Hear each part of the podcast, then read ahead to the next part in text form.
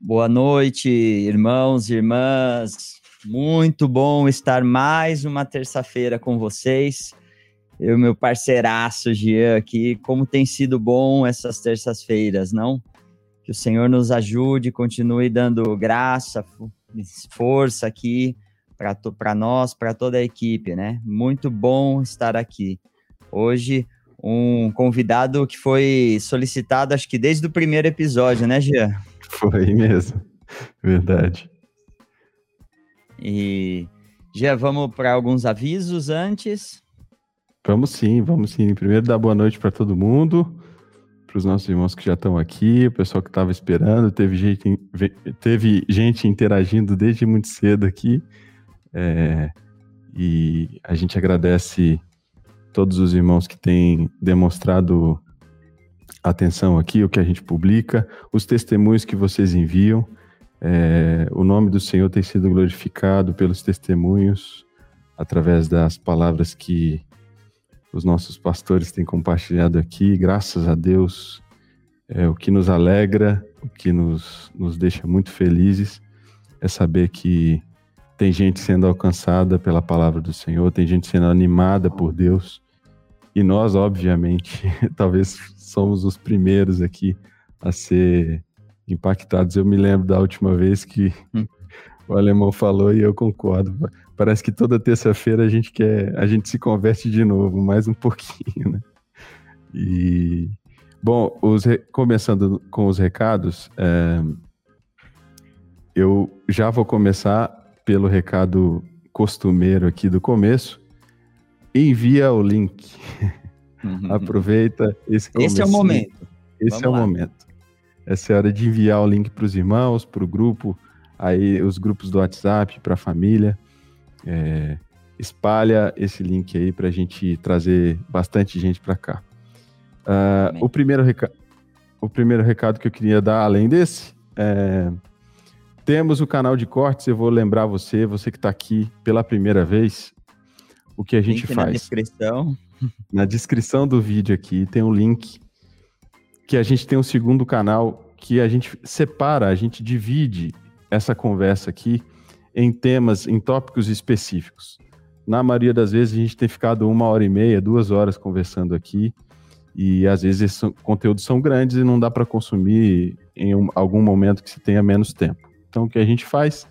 Separa em vídeos pequenos, vídeos mais curtos, é, por, te por temas da conversa. Então, e esses vídeos estão disponíveis no canal de cortes. Você pode ver no link da descrição.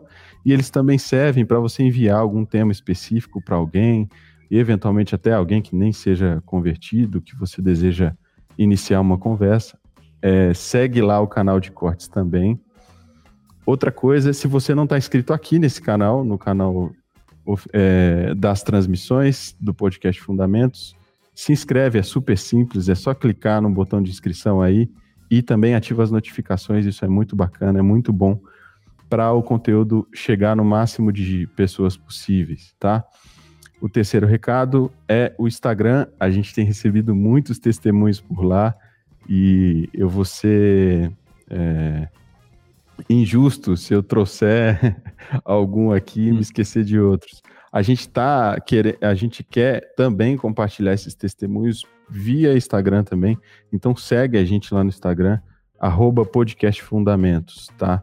A interação de vocês lá é super importante e nos enviem testemunhos. O que o Senhor falou com você depois no final dessa transmissão, é, até de outras transmissões que a gente fez, pode gravar um vídeo, manda pra gente, a gente vai repartir, republicar aqui com os irmãos, para os outros irmãos verem também os testemunhos que existem, tá? Que o Senhor, das coisas que o Senhor tem feito.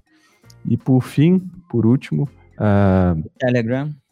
Lembrar do grupo do Telegram. A gente fez um grupo do podcast Fundamentos no Telegram, então você pode é, se inscrever lá também. O link está na descrição aqui desse vídeo. Depois que a gente terminar, você pode clicar lá e é um grupo fechado e se inscrever também no, no grupo do Telegram do podcast Fundamentos. A gente teve essa semana passada, essa semana, É, semana passada, na quinta-feira, o primeiro episódio também em espanhol. Foi uma conversa com Daniel Divano e um papo delicioso. Eu acompanhei é, aqui no background essa, essa edição também. E alemão, essa semana a gente também tem um episódio espanhol, né? Tem. Então, ó, até já é bom reforçar, porque tem gente aqui que ficou um pouco perdido na, uhum. na quinta-feira, né? Falando assim, ah, olha, não vai, não vai ter tradução. A ideia não é, não é ter tradução, a ideia é ter conteúdos para públicos diferentes que pode servir para os dois públicos, não tem problema. Vocês Sim. participarem lá. Muita gente é, que eu estou vendo aqui estava lá também, então foi bem legal. E quinta-feira agora, é, o Danny Baker, no, falando sobre Jesus o Fundamento, né? Que foi um, um tema que a gente falou aqui com o...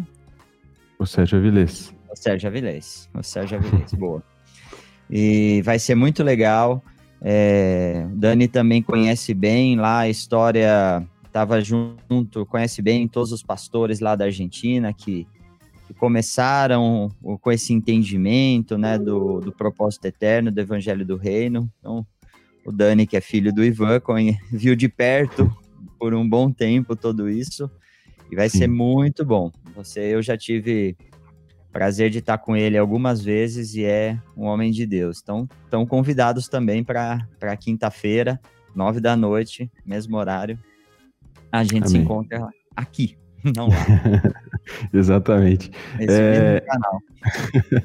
Antes de trazer o Eliseu para nossa conversa aqui, é um outro recado rapidinho. A gente fez isso no três, dois episódios atrás e está funcionando super legal. É, a gente quer ver vocês, quem está acompanhando. Então tira uma foto aí do pessoal que está vendo, acompanhando esse episódio. Faz uma foto aí, manda para a gente. A gente quer colocar em algum momento aqui a foto de quem está acompanhando o podcast Fundamentos hoje, tá? Sem demorar demais, eu conheci. Olha, eu já vi aqui que tem gente de Portugal, gente de Mendonça, Argentina, gente do Brasil, gente da Bahia. Então vamos, vamos colocando aí da onde vocês são, que é bem legal isso aqui também, tá bom? Um, vamos lá. É isso. Apresenta o homem aí. Eu conheci o Eliseu no Retiro, lá em Belo Horizonte. E no ano seguinte a gente estava viajando para Angola. Passamos um tempo lá que foi preciosíssimo, mas eu não vou contar muito mais agora. Vou trazer esse irmão precioso que estava sendo pedido por vocês aqui desde o começo. Vem para cá, Eliseu. Vamos, vamos começar esse papo. Olá, gente. Boa, Boa noite. noite. Como estamos aí? Bem, graças a Deus. Graças ao nosso Pai. Bom, mais uma vez, eles obrigado pelo tempo. A gente brinca que a agenda de pastor é uma coisa super tranquila. e, e, enfim, tem sido uma benção para nós ter a disponibilidade de vocês aqui, graças a Deus por esses tempos. E, bom, eu falei um pouquinho como eu te conheci, mas eu queria abrir essa conversa aqui como a gente tem sempre feito é, você está em Itabuna hoje, né? É, é, é, faz parte do presbitério aí, mas é, como é que você encontrou o nosso Senhor? O motivo desse, desse papo aqui. Então, gente, é, eu sou de Salvador, né, na Bahia, aqui na Bahia. Me converti aos 13 anos de idade. encontrei ao Senhor num final de ano, quando alguém disse o que eu que impactou demais minha cabeça, que Deus não tem netos, Deus tem filhos. E eu era um neto de Deus, filho de crente, sem nenhuma experiência com Deus, extremamente fora da realidade cristã mas que confiava na oração do, da minha mãe, que confiava que Deus respondia orações. E quando eu entendi que Deus não tinha netos, ou não tem netos, Isso impactou muito minha cabeça, porque eu percebi que não era um filho de Deus. E isso já era mais ou menos 79, por aí. E, e Deus entrou na minha vida. A partir dali, entreguei minha vida ao Senhor e decidi dedicar minha vida para Ele, minha juventude, meus primeiros anos, e assim se foi. Amém. Essa consciência você teve, Eliseu, mesmo nessa tenridade, né? Assim, novinho, de, de que você era, de que você, que Deus não tinha netos, mas é, que você não era filho de Deus. Foi bem nessa idade mesmo.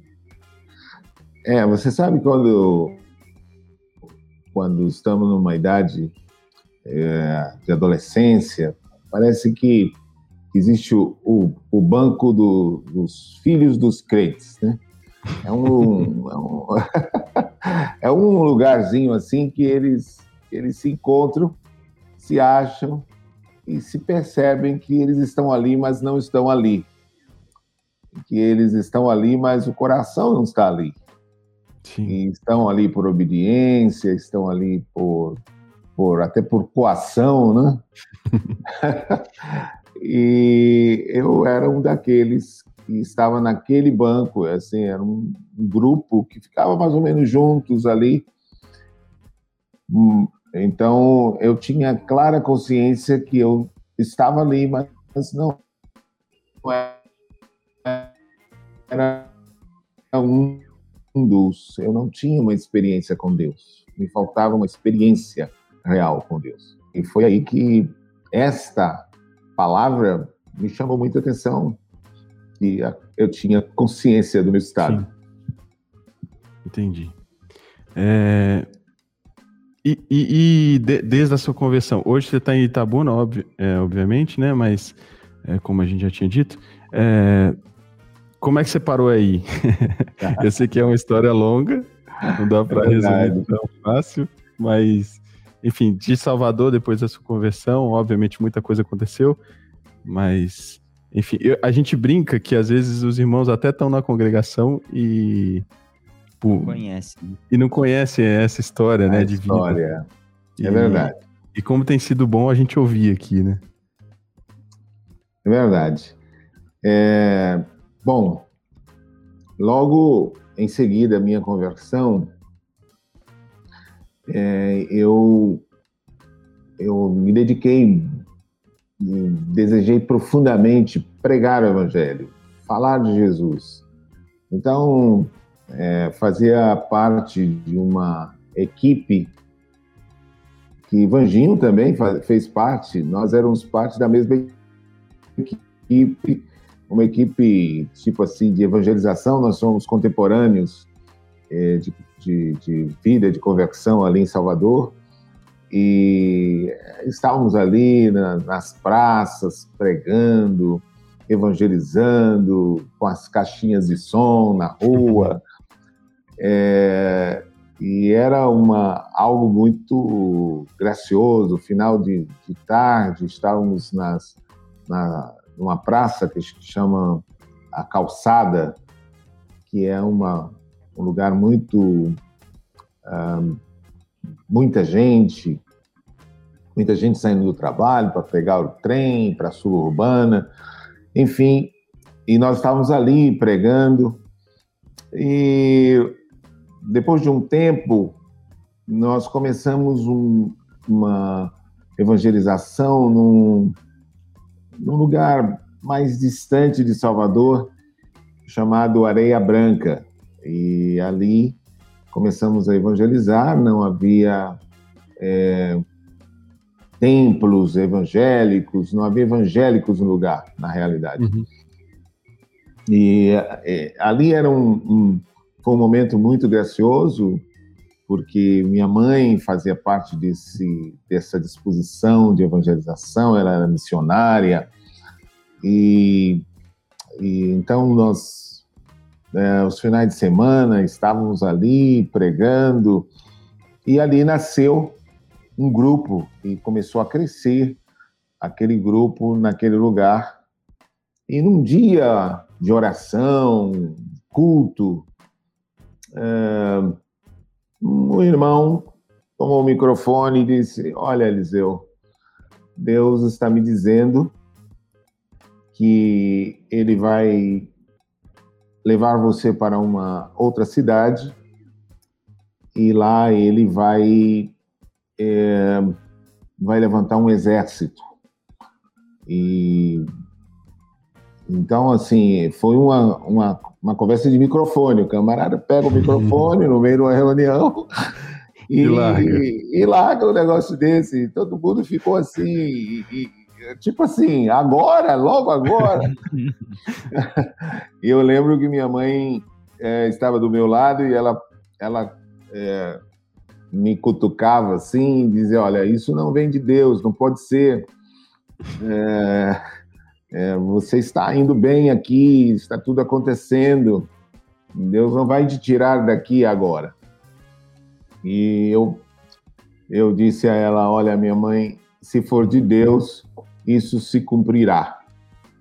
E, e eu não tinha, eu estava muito bombardeado com toda aquela aquela fala, aquela, aquele clima, né?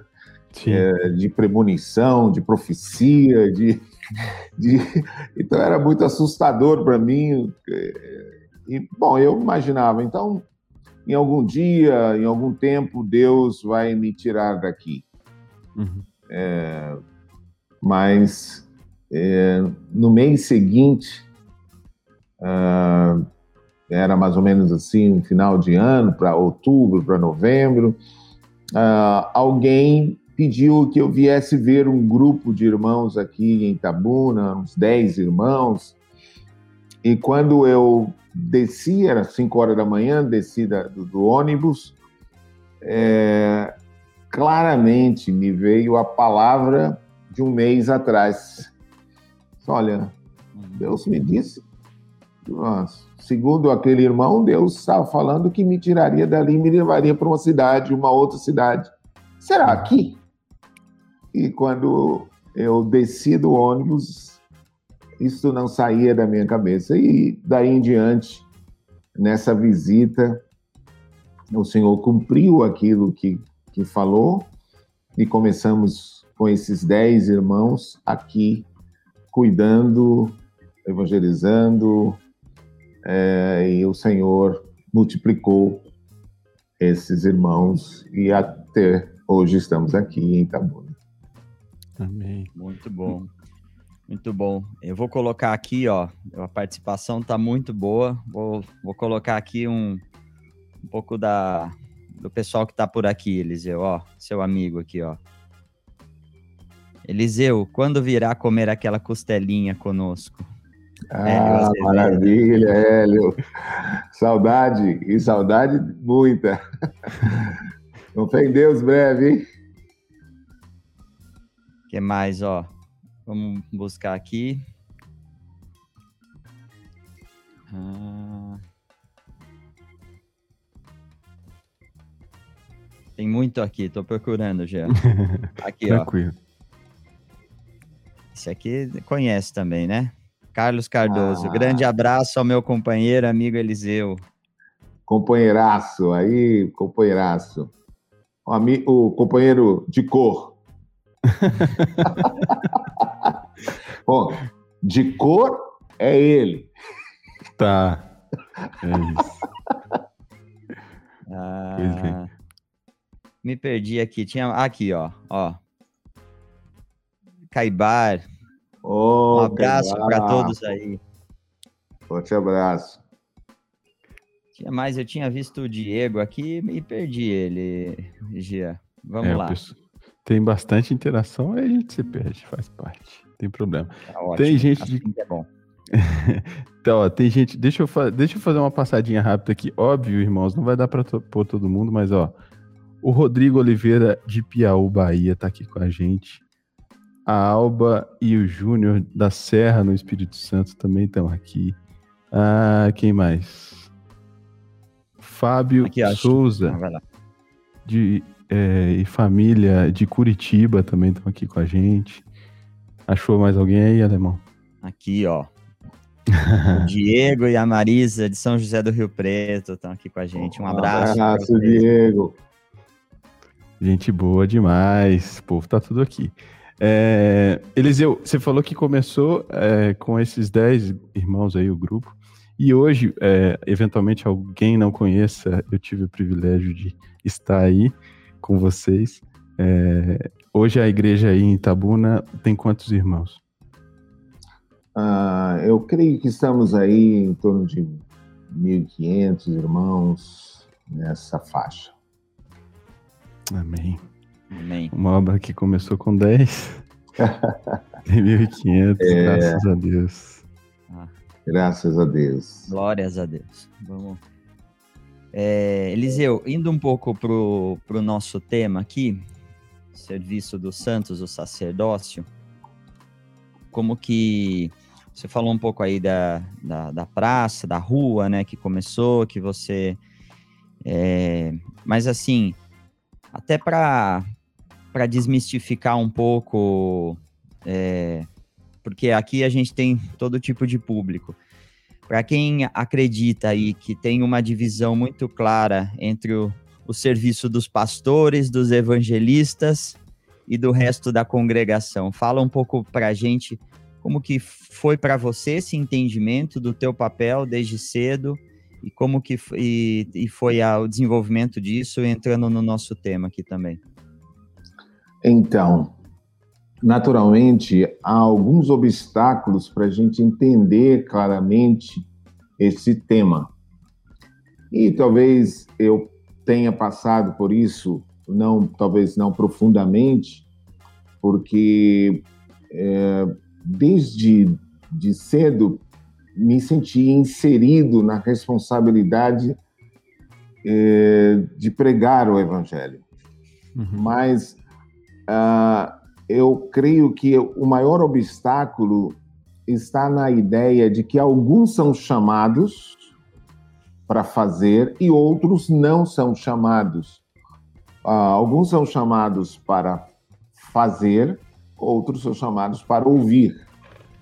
Esse é talvez um, a ideia de ser chamado, de ter um chamado, de ter um chamado para o ministério, é uma ideia que, em algum momento, eu penso que há um equívoco ou, ou naturalmente, um, um exagero que, que não é bíblico nem neotestamentário.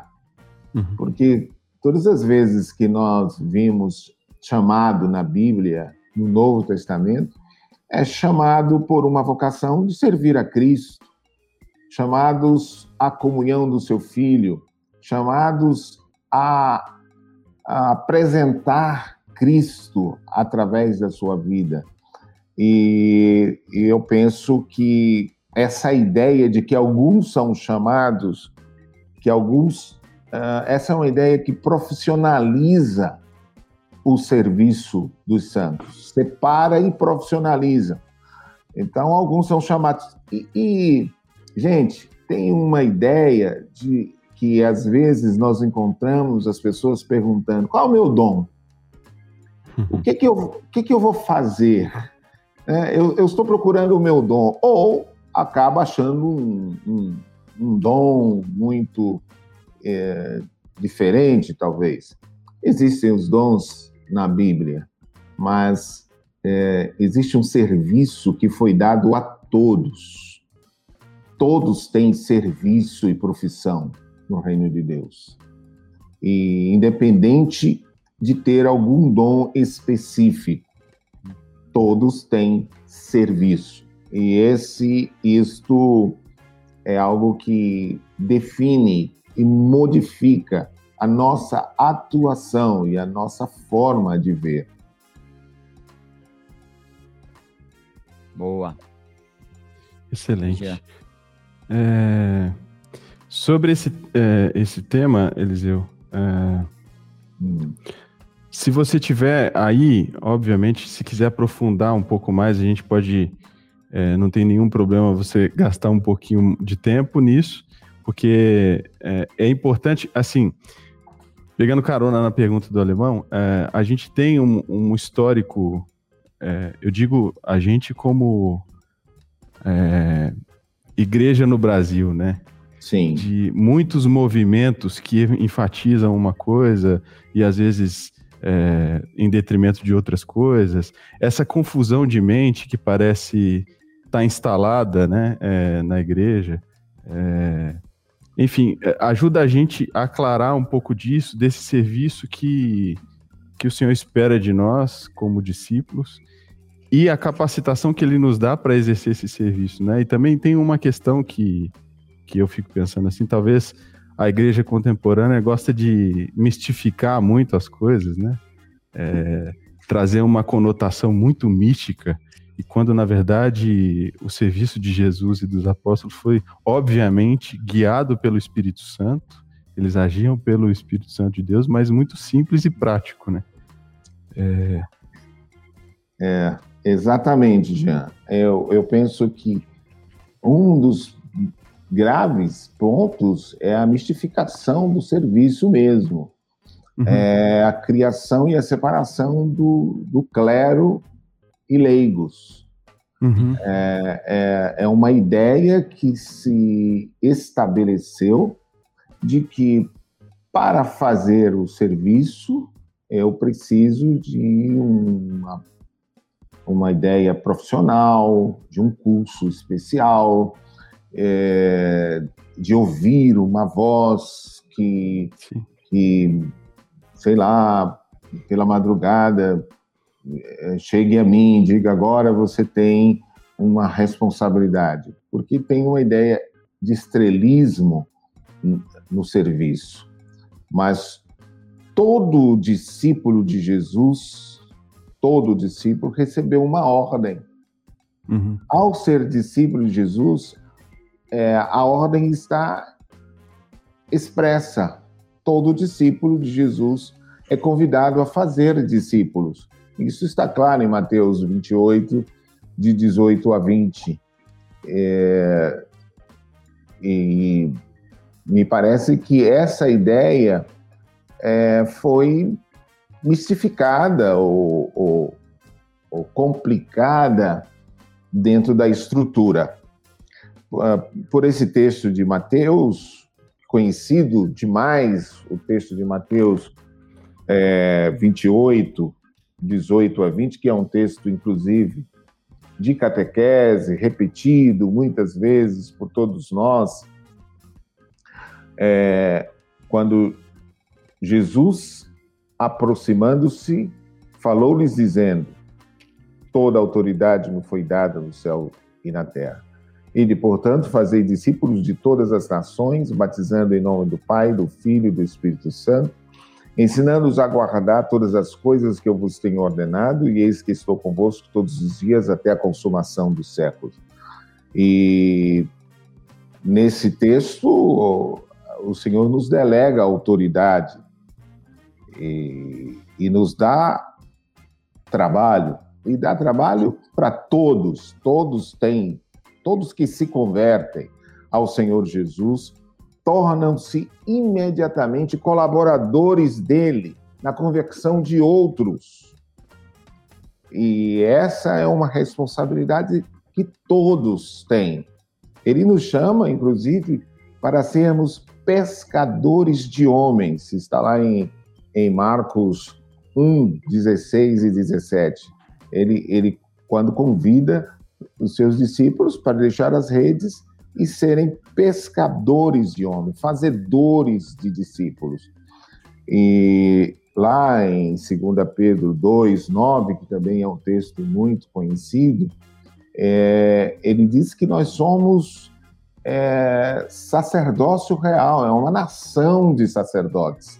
Agora não são alguns sacerdotes, somos todos sacerdotes e com o fim de proclamar as virtudes daquele que vos chamou das trevas para a sua maravilhosa luz. E eu penso que manifestar as virtudes de Cristo Pensa aqui, gente, quais são as virtudes de Cristo?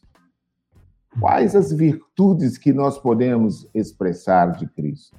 O amor dele, a sua compaixão, a sua misericórdia, atitudes que nós temos a, a fazer, não só falar, mas atitudes que proclamam as virtudes de Cristo, expressam as virtudes de Cristo. Eu penso que este, este esta responsabilidade, biblicamente, no Novo Testamento, é para todos. Todos podem expressar as virtudes de Cristo. Temos a responsabilidade de fazer isso. Essa é a forma simples que a Bíblia nos chama para exercermos sacerdócio. O sacerdócio. Importante também é pensar o que era um sacerdote no Velho Testamento. Sim, sim. Ah? Há, há profetas, reis e sacerdotes no Velho Testamento, que fica claro que eram ofícios é, bem definidos e muito bem distintos. Mas o profeta, ele traz de Deus para o povo. O sacerdote, ele tinha a função de levar o povo a Deus, de fazer esta ligação do povo a Deus, de, levar, de, de fazer sacrifícios pelos pecados do povo. Essa era uma função dos sacerdotes. Jesus é o nosso sumo sacerdote.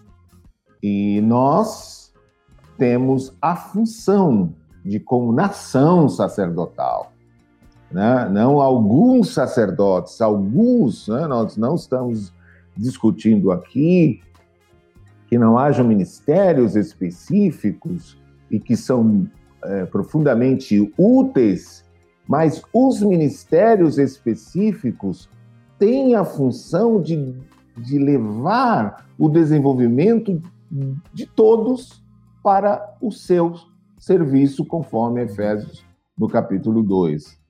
É, então, é, é muito bom, muito importante pensar também que proclamar as virtudes de Jesus não é simplesmente falar, Sim. é apresentar isso na prática. Jesus andou por toda parte, fazendo o bem e curando a todos os oprimidos do diabo. Então, é, a expressão do nosso sacerdócio não está simplesmente em falar, uhum. está em agir. E essa é uma função. Por exemplo, uh, Jesus é misericordioso e nós podemos expressar a ação de misericórdia nas nossas atitudes. Isto é proclamar as virtudes daquele que nos chamou das trevas.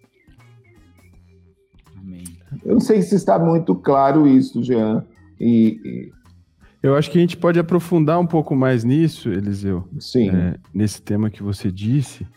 É, tem alguma pergunta aí, é, Alemão, antes só... Tem, acho que uma pergunta que tá, tem um pouco a ver aqui com esse momento, pergunta do Alcides, Alcides Beraldo de Lima. Eliseu, eu vou colocar o Eliseu na frente aqui, que a pergunta uhum. é para você.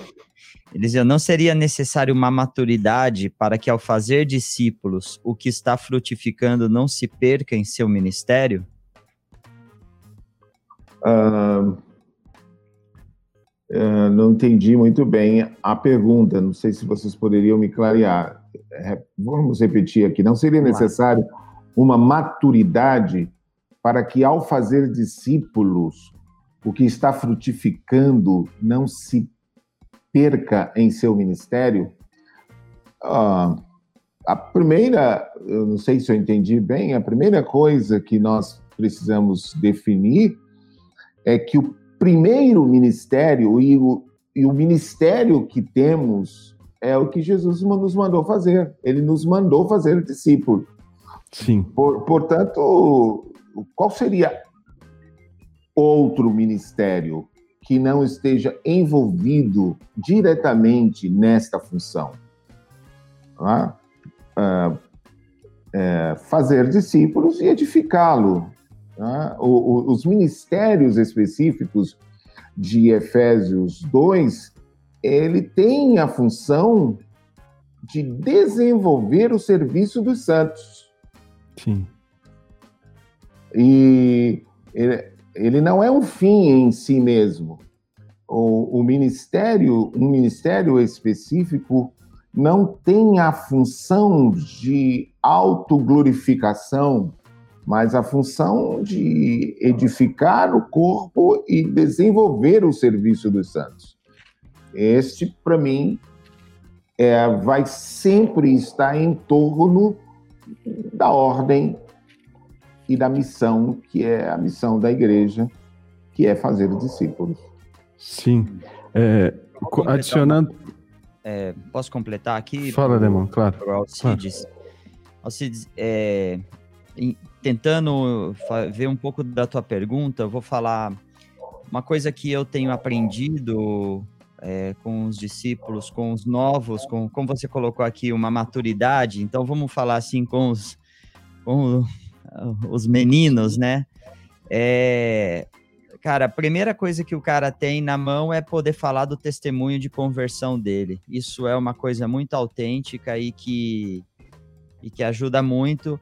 E à medida que ele vai sendo formado, ele e isso que o Eliseu falou, os ministérios específicos estão para justamente para orientar e para fazer que essa peça do sacerdócio de alguém que está imaturo ali da, da ponta funcione da forma correta dentro da imaturidade dele. O, os ministérios específicos estão aí para ajustar isso e, e, e, e, entregar o que às vezes aquele o imaturo não tem ou, ou dar a direção correta. É um pouco do que eu tenho experimentado é, aqui, tá bom? Fala, Jean. Sim, tinha, tinha a ver, estava em linha com isso que você disse, porque aí, Eliseu, é, também é, ajuda a gente nisso, né? Alguém pode se achar incapaz de multiplicar a vida de Cristo porque se converteu hoje Sim. E de largada, ele recebe o Ministério da Reconciliação, né? Pois é. Há, há muitas razões por que as pessoas acabam se inibindo, mas uhum. existe uma maior razão porque nós temos é, o ímpeto da proclamação. É o, é o Espírito Santo, ele é, vem como dínamos ele vem para, para nos trazer energia, vida, uhum. graça, para fazer aquilo que Jesus nos mandou fazer. Agora, a coisa também é simples, Jean, é, é, é mais simples. Por exemplo, a quem eu devo ir? A quem eu devo proclamar? Eu preciso de alguma estrela, de fazer alguma coisa diferente para proclamar? Eu devo ir para as pessoas do meu relacionamento, familiares, vizinhos, colegas, amigos. E o que, que eu vou dizer? Eu vou, eu vou dar o meu testemunho, eu vou dizer exatamente o que aconteceu comigo como Jesus me alcançou, uhum. é, o que, que ele express, expressou para mim, como os meus olhos se abriram para entendê-lo, quem é Jesus para mim, é, o que Jesus passou a ser para mim a partir do momento da minha conversão. Então, é, eu, eu preciso me sentir parte desse, desse serviço e preciso saber que esse serviço é simples. Ele não é um serviço de multidão, é, ele não é um serviço que eu preciso é, de ser uma estrela, saber falar muito bem, é, é ter ah, argumentos absurdos, até porque nós estamos procurando a quem o Espírito Santo está trabalhando. Sim. Não, não estamos levando uma religião, discussões intermináveis sobre assuntos complicados. O que nós estamos procurando são pessoas sensíveis que a, o Espírito Santo já está trabalhando e nós podemos dar o nosso testemunho. Esta é uma forma simples e desmistificada de, de exercer o nosso sacerdócio. Há também um elemento importante no exercício desse sacerdócio, que é o serviço.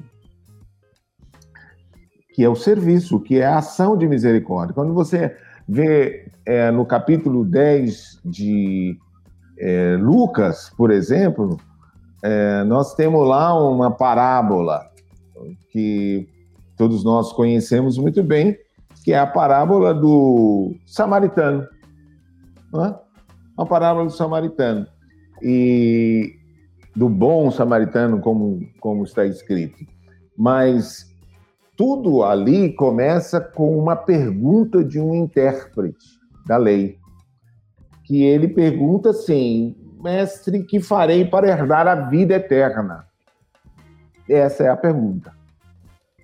E Jesus responde à pergunta deste homem é, narrando um, um episódio. E no episódio, você percebe que o samaritano é, que seguia o seu caminho ali, é, passando por um o, o, que foi assaltado, que estava é, ferido, a Bíblia diz aqui no versículo 33 que vendo compadeceu-se dele.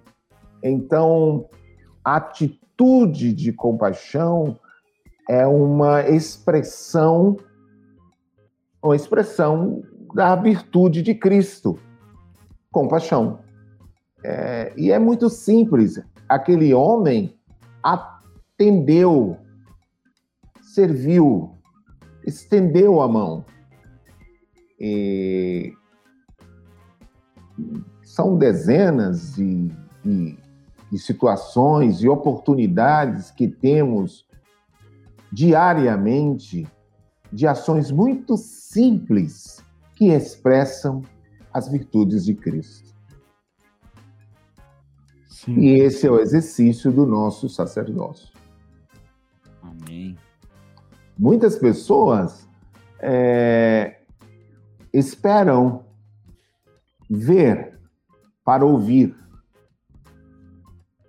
Esperam ver atitudes, atitudes práticas que expressam Cristo, o amor de Cristo, a vida de Cristo, a bondade de Cristo, a misericórdia de Cristo, ali no trabalho, na escola, eh, na faculdade, entre amigos, entre é, parentes, expressões. Mas segue, Jean. Você acho que estava para por fazer uma pergunta. Não sei. Sim, sim. Não, eu vou adicionar aqui um texto que eu me lembrei é, enquanto a gente falava.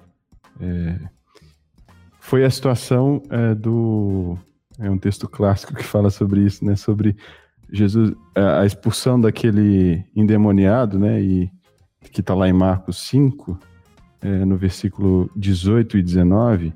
Depois que Jesus expulsa o demônio dele, é, ele faz um pedido para Jesus, né? No versículo 18, fala: ao entrar Jesus no barco, suplicava-lhe o que for endemoniado que o deixasse estar com ele. Acho que é um pedido justo, né? quem não queria, quem não ia é querer verdade.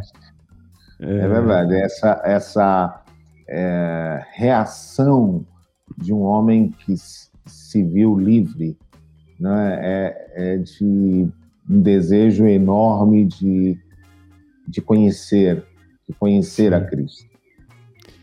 E, e, o texto segue, Jesus responde para ele, Jesus, porém, não lhe o permitiu, mas ordenou que é, ordenou-lhe: vai para a tua casa, para os teus, anuncia-lhes tudo que o Senhor te fez e como teve compaixão de ti. Então, essa cena, alguém que acabou de ser liberto de demônios, tinha condição de fazer o, é, essa vida que ele recebeu ser multiplicada na família dele, né? Amém. A forma prática de, de expressar a Cristo, é, você vê que quantos que ao se converterem são tomados de uma profunda alegria no espírito, de um gozo, de uma disposição e de servir, de, de falar, de, de estar perto das pessoas, das pessoas que de fato necessitam. Então, é, o amor de Deus, ele tem altura, largura, profundidade e comprimento. Ele é a altura é, de onde Deus envia Cristo. O amor dele faz com que ele deixe todo o esplendor da sua glória.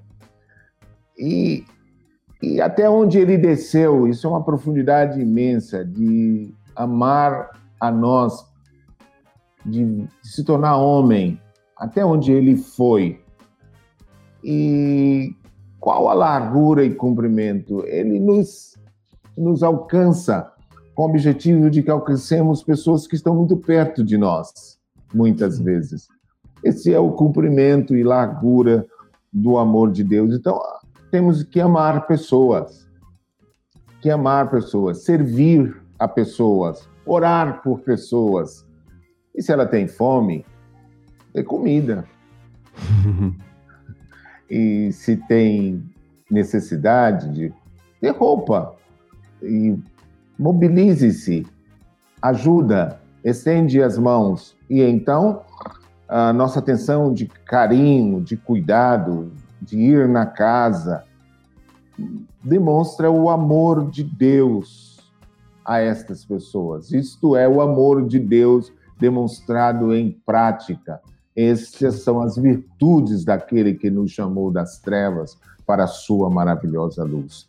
Isto fala muito mais alto do que pregações elo eloquentes, que muitas vezes vazias do amor de Deus e vazias da expressão das virtudes de Cristo. Amém. Deixa eu adicionar aqui, Eliseu, um, um pensamento que talvez nós te, tenhamos que nos livrar, é, e aí é uma coisa que eu estou pensando, tá?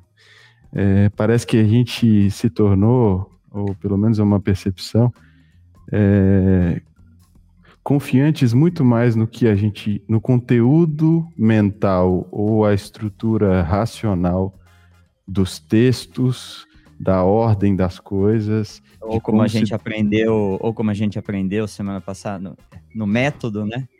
Isso. Gente...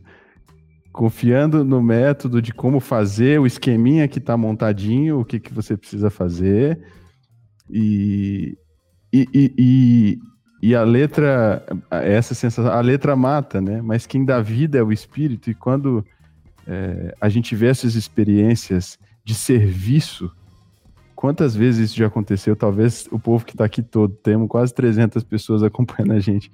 Se a gente abrisse um microfone aqui, quantas expressões de serviço que não dá para entender, que a pessoa não conseguia esperar de alguém, que foi como se Deus estivesse te amando e te servindo, né? E isso é pura e simplesmente exerci o exercício do sacerdócio. Né?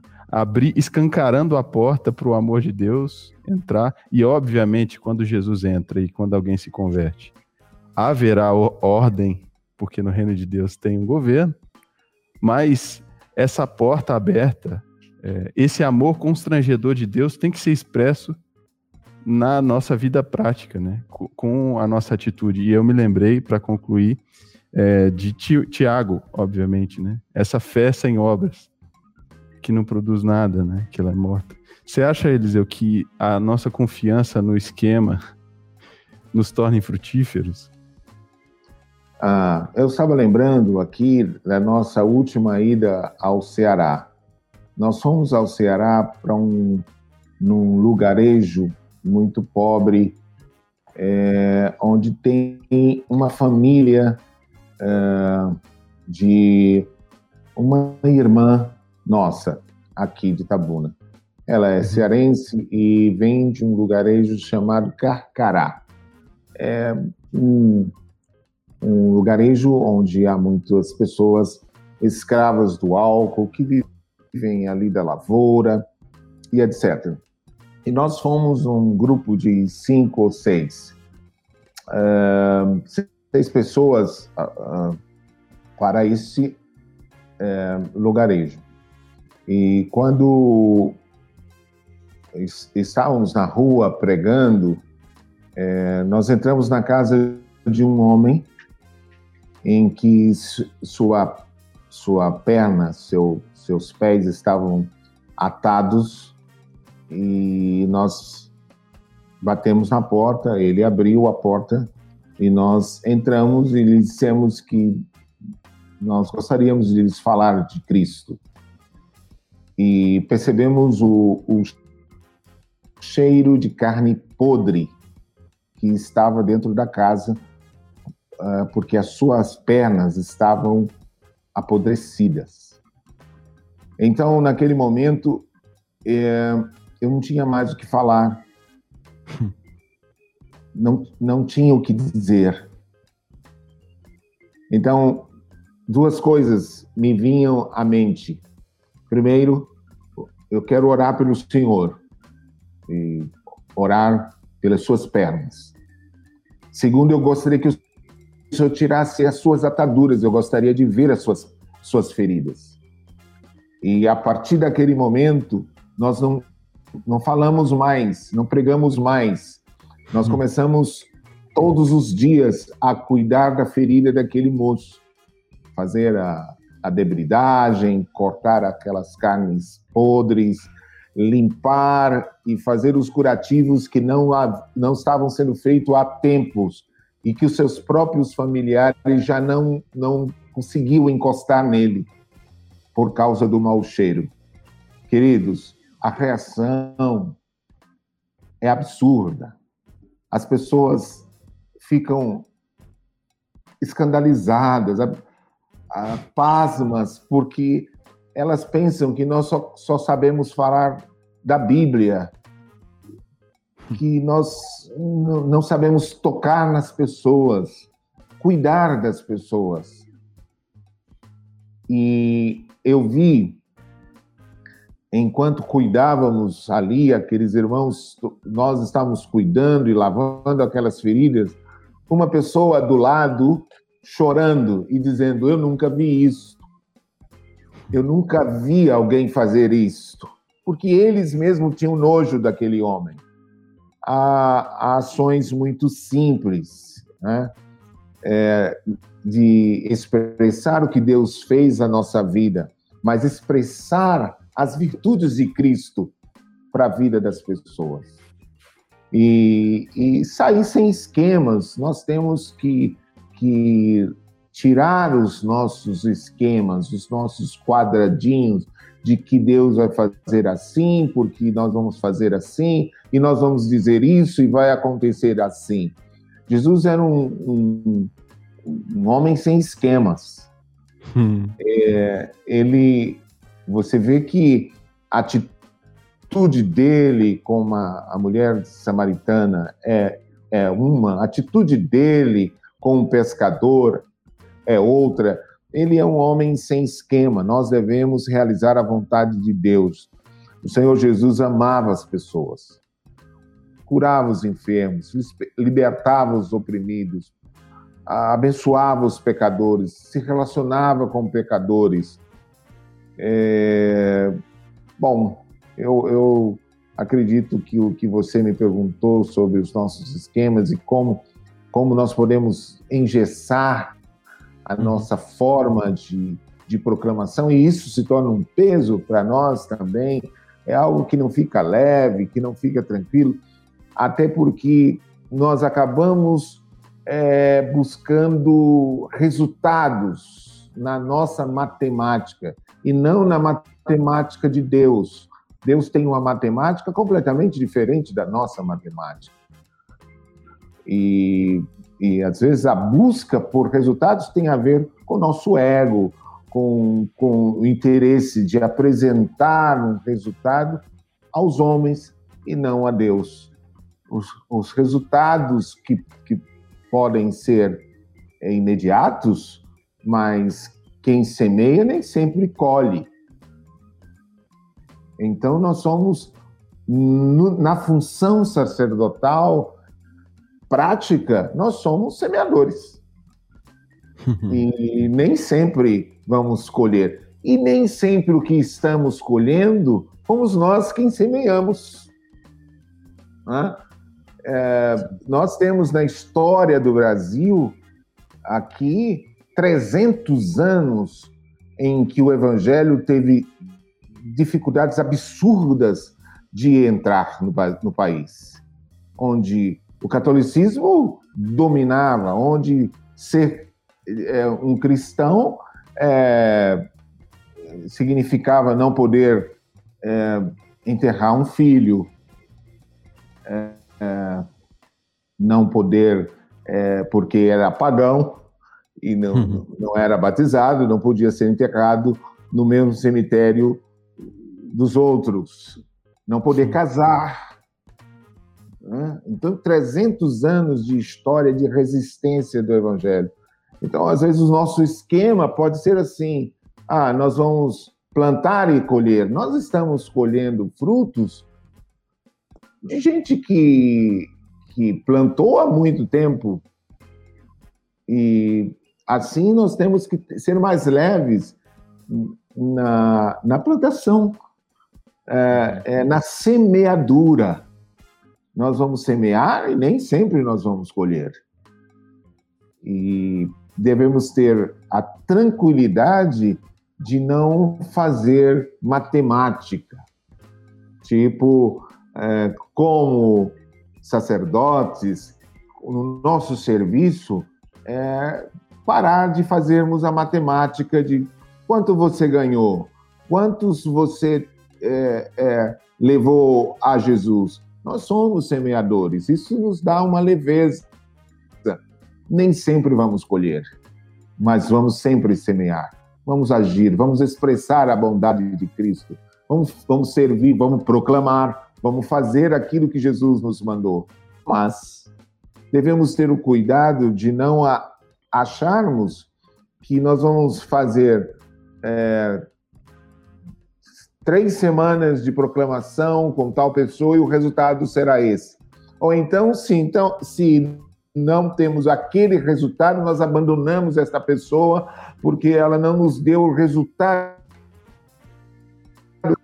Olha, qualquer evangelista precisa saber, qualquer evangelizador, todos nós que somos chamados a esta função, que não é o resultado não nos pertence. O que nós temos que fazer é executar a nossa missão e deixar que os resultados que muitas vezes nós não vamos ver, outros vão colher e, e deixar que isso seja para a glória de Deus. Amém. Amém, tá muito bom, hein? E acho que essa essa preocupação, né, Eliseu, com essa com essa matemática, com esse método, é, essa leveza que você chamou, que achei ótimo, ela, ela evita a própria decepção com, conosco, né? Com, com, a, com si mesmo, né? Evita esse você achar que está correndo em vão, né? E, e, e, saber que você tá faz parte de um, de um propósito maior, né? Então, às vezes esse sentimento pode pode alcançar alguns, né? pode paralisar, inclusive, alguns, porque a ideia dos resultados paralisa. Porque se eu, se eu trabalho apenas fazendo computações de resultado, porque uh, eu já ouvi alguém me dizer assim, ah, mas eu prego para tantas pessoas e eu e eu não consegui ainda, tipo, chegar com alguma pessoa na reunião e dizer eu ganhei esta pessoa. É, é porque é, a, a, a, religião ela, ela tem um, um problema grave. Eu estou falando da religião do ponto de vista mais negativo que possa acontecer. Ela tem, um, ela tem um problema grave. É, ela apresenta resultados. Ela, ela crê nos resultados. Ela, ela busca resultados e resultados matemáticos e não os resultados do ponto de vista de Deus mas os resultados do ponto de vista do homem.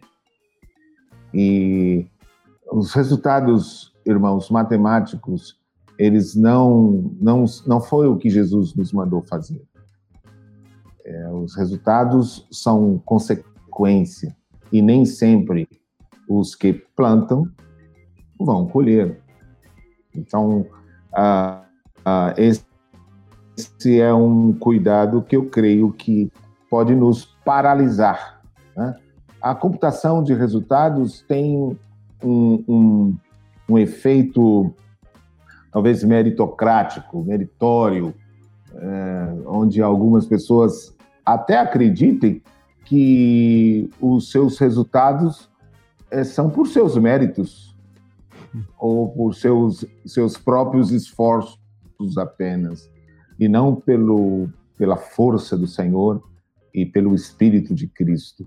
E quando cremos que todos os resultados são para Ele e por Ele, e não para nenhum destaque humano, nenhum aplauso humano, então nós ficamos mais leves. Descobrimos que, que é tudo para Ele, é simplesmente para Ele. E que os resultados ele mesmo produz, porque ele opera em nós não só o querer, mas o fazer. Amém. Eu fico lembrando, Eliseu, de quantas formas Jesus curou, né? De, quando, de que maneira tão. Inusitada.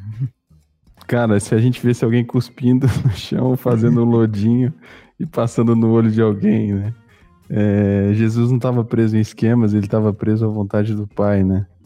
É, e como a vida de Jesus foi leve, mesmo vivendo tanta coisa intensa. Ele tem que ser o nosso exemplo de obreiro, né? De, de, ele não pode ser só essa figura tratada da religião como uma figura histórica e mítica, né? Mas ele tem que ser o nosso exemplo vivo. E como é, me encanta é, essa simplicidade que comunicava a vida de Jesus, né?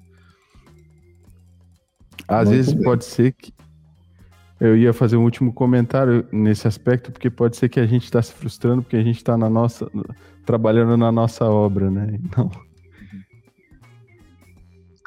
é possível, é possível que a gente se frustre mesmo por buscar resultados.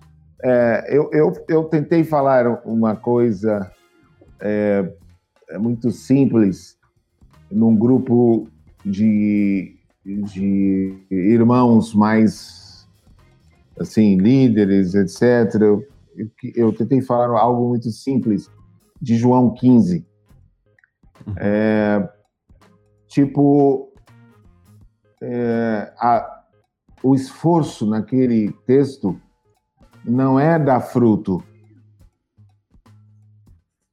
o esforço daquele texto de João 15 é permanecer. Permanecer na videira. E você vê assim umas nove vezes se permanecer, se permanecer, se vocês permanecerem. É, é, o esforço é permanecer. O fruto é resultado disso, da permanência porque o fruto não é do galho. Hum. O fruto é da videira. Amém. Amém. Então, é, é, a videira, ou o galho, ele recebe é, força, seiva da videira. O fruto não é dele. O fruto é da videira. Portanto, é mais leve saber que o fruto vai ser um resultado natural dessa permanência, porque nós somos chamados à comunhão com seu filho. E essa comunhão com seu filho nos dá a alegria, a graça de expressar as virtudes dele. É a nossa comunhão com ele. É, eu não sei se estou pulando muito ou, ou se, se não, confunde tá isso na, na mente de qualquer irmão, mas é, não quero. É, às vezes temos que desconstruir algumas coisas em nossa mente que tem a ver com uma religião do esforço, do esforço que frustra ou que leva as pessoas a cobrar é, é uma espécie de, de salário pelo serviço prestado. Então, tipo assim, puxa, mas eu fiz, eu fiz, eu fiz, e eu fiz. E ninguém percebeu o que eu fiz. Ou entra por esse caminho, ou entra por o caminho eu fiz e não houve resultado. Tá? É, dois caminhos perigosos de frustração, que é o, o orgulho dos que acham que fizeram muito e, e, da frustração dos que esperam resultados do ponto de vista matemático para apresentar a alguém. Amém. É, talvez até a gente esteja fugindo um pouco do tema, mas eu, eu acho que é importante esse elemento. Uhum. Eu acho que tá tudo certo. Vou colocar aqui um. Muita gente citou esse texto aqui no, no, no chat. Vou linkar o último aqui. Está muito relacionado. O Nélio Leite lembrou de 1 Coríntios 3,16. Eu plantei, Apolo regou, mas o crescimento vem de Deus, não, não vem de nós. Isso resume o que o Eliseu está falando. Eliseu, dentro desse mesmo dentro desse mesmo tema da, da leveza, da frustração e que o crescimento vem de Deus, queria que você falasse um, um pouco da parte B da ordem que Jesus nos deu, que é ensinar a guardar todas as coisas. Acho que aí também tem uma tem a gente corre o risco de cumprir a parte B também muito com esse com os números na cabeça, com a matemática, com o, o método. A pessoa pega o fruto dela aqui, ó, coloca dentro da mão e guarda aquele fruto, só que aquele fruto, a hora que abriu, morreu, né? Perdeu, perdeu a comunicação com a videira, né? Eu queria explanar um pouco desse, desse serviço, né? Porque é isso. Às vezes um, eu, eu vejo, eu vim aqui, eu tô aqui no Chile faz, faz dois anos. Eu não, eu não ganhei ninguém aqui, né? diretamente, a não ser que eu batizei minha filha, mas, mas o quanto o Senhor tem usado para formar, para servir os irmãos, né? E, e, e isso não pode no, nos tormentar. Alguém plantou lá atrás, alguém colheu o fruto e alguém tá, tá, tá cuidando do fruto, né? Então, isso realmente, eu queria que você falasse um pouco do cuidado aí, do, do serviço. Pois é, então, quando Jesus disse que era ensinando a obedecer todas as coisas é, que ele mandou, depois que levamos uma pessoa a Cristo, ou que uma pessoa se converte, ela é uma recém-nascida, e todo bebê precisa de cuidados. É, o, o, nosso trabalho de, de pescador de homens não é simplesmente levar uma pessoa, trazer uma pessoa ao reino de Deus, mas cuidar desta pessoa. O grande ponto é que devemos cuidar desta pessoa, destas pessoas, também entendendo que essas pessoas não são nossas. Elas são de Cristo. E é, é muito importante pensarmos nisso para que trabalhemos é, para Ele. Eu, eu, não dizia, eu não diria nem trabalhemos para Ele, mas trabalhemos com Ele, de sorte que somos cooperadores de Deus. Sim. Amém.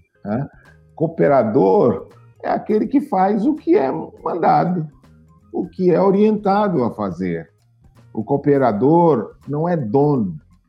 E esse é um aspecto importante. O discípulo é de Jesus e não nosso. Ele, então, todo o serviço que nós estamos fazendo, estamos fazendo para ele, esse recém-nascido, esse bebê que, que vai ter os cuidados, que vai aprender é, sobre tudo que Jesus ensinou, que vai ser. É, e nós vamos ter um papel de, de pai ou mãe espiritual, esse novo irmão, que nós vamos estar atento a tantas coisas. É, ele, ele não é propriedade nossa, é, ele é propriedade de Cristo. E o, o, esse é o resultado é, da obra da cruz. Esse é o hum. resultado do sacrifício de Jesus. Esse é o resultado da vitória de Jesus e não do meu esforço. Portanto, eu preciso trabalhar com isto sem, sem a ideia de que fui eu, de que é meu, de que eu, eu fiz eu preciso me libertar deste, deste aspecto. Isso na mesma linha que, os, que nós pegamos aí uhum. da, proclamação dessa leveza né, uhum. que você é, pediu. Então, a, na orientação a esses discípulos, nós temos um conjunto de ensino simples que Jesus nos deu, que devemos utilizar da forma menos sistemática, estrutural possível. Nós, nós precisamos levar as pessoas a Cristo e não a nós. Nós precisamos libertar as pessoas de nós e levá-las a Cristo, para que elas conheçam e tenham comunhão com o Filho, com Cristo Jesus. Esse aspecto da formação, que é a, é a segunda parte B deste, deste versículo, né?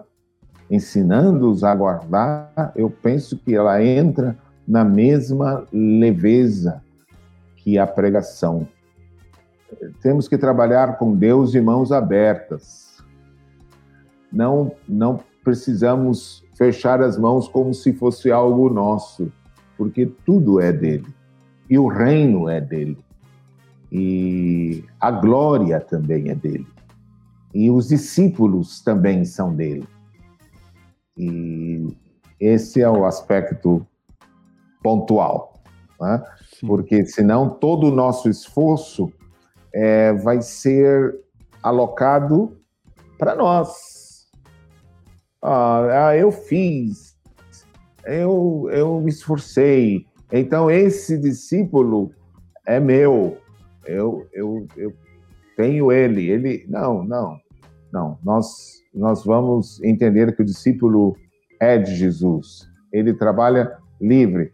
Acho que é isto que a palavra é, benignidade pode expressar, porque se benignidade não é um sinônimo de bondade, e benignidade é uma coisa e bondade é outra. E se Deus é benigno, é porque ele não cobra nada do que faz.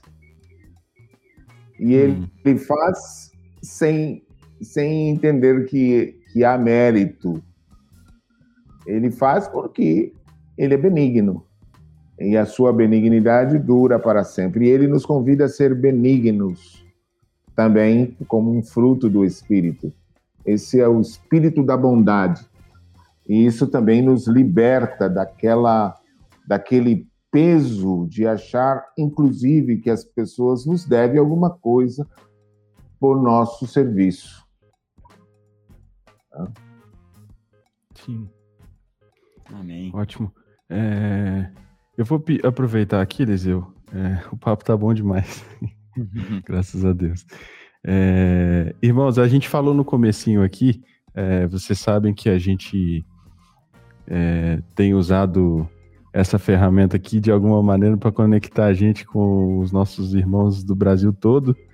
E uma forma de fazer isso é recebendo a foto de vocês aí que estão assistindo esse episódio. Tira uma fotinha aí de vocês, da família. Isso é muito legal. A gente tem visto que muitos irmãos têm acompanhado junto em família esses tempos aqui.